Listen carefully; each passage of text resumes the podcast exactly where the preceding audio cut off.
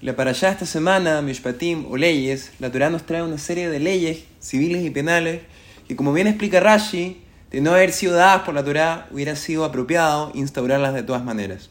Y estas en general son normas autoevidentes, no solo para el pueblo judío, sino que para todo el mundo. De modo que es factible que la ley secular sea similar a la Torah en muchas ocasiones.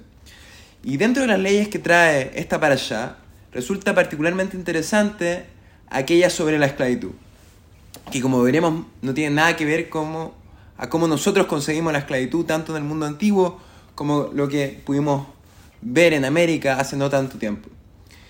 Nos podemos preguntar entonces si Hashem creó al hombre libre, ¿por qué la Torá permitió a los judíos que tengan esclavos?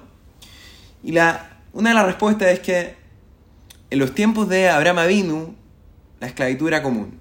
Ya el mismo Abraham tenía esclavos, pero estos no eran como los otros esclavos. Vemos a Eliezer, estos eran como miembros de su casa.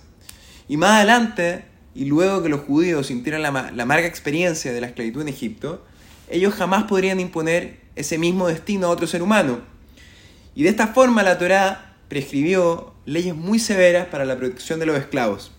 Y tantas eran estas obligaciones que se le imponían al, al amo, al dueño, que hay un dicho que dice que aquel que compra un esclavo adquiere un patrón para sí mismo. Y la esclavitud a la cual se refiere la Torá es muy diferente al concepto de esclavitud que conocemos. Y de hecho hay una serie de leyes de cómo debe ser tratado un esclavo. Y muchas de las cuales establecen que sus necesidades tenían que ser suplidas incluso antes de la del dueño. Por ejemplo, la persona que tuviera una sola almohada en su casa debía entregársela al esclavo para dormir. El esclavo también tenía que descansar en Shabbat, debía recibir una especie de compensación o bienes cuando se lo dejara en libertad. Y una serie de cosas adicionales. Y ahora, ¿cómo un judío podía volverse esclavo?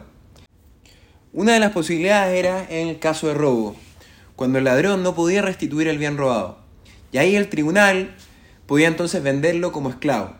Otra posibilidad podía ocurrir cuando un hombre se vendía a él voluntariamente como esclavo porque tenía una deuda que tenía que pagar y así la pagaba con su trabajo.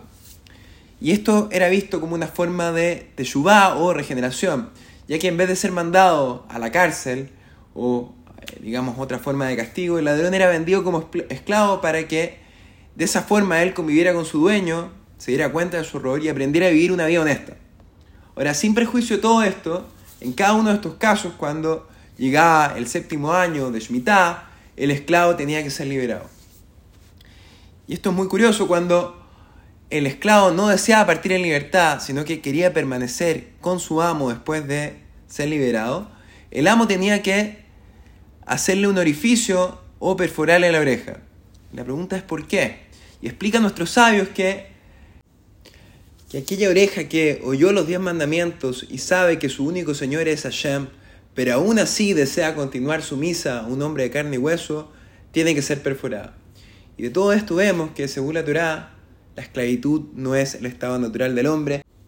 Y de ahí que la Torá sea muy protectiva respecto al esclavo y tenga bastante recelo de la esclavitud. Shabbat Shalom Meborach, Jodesh Top.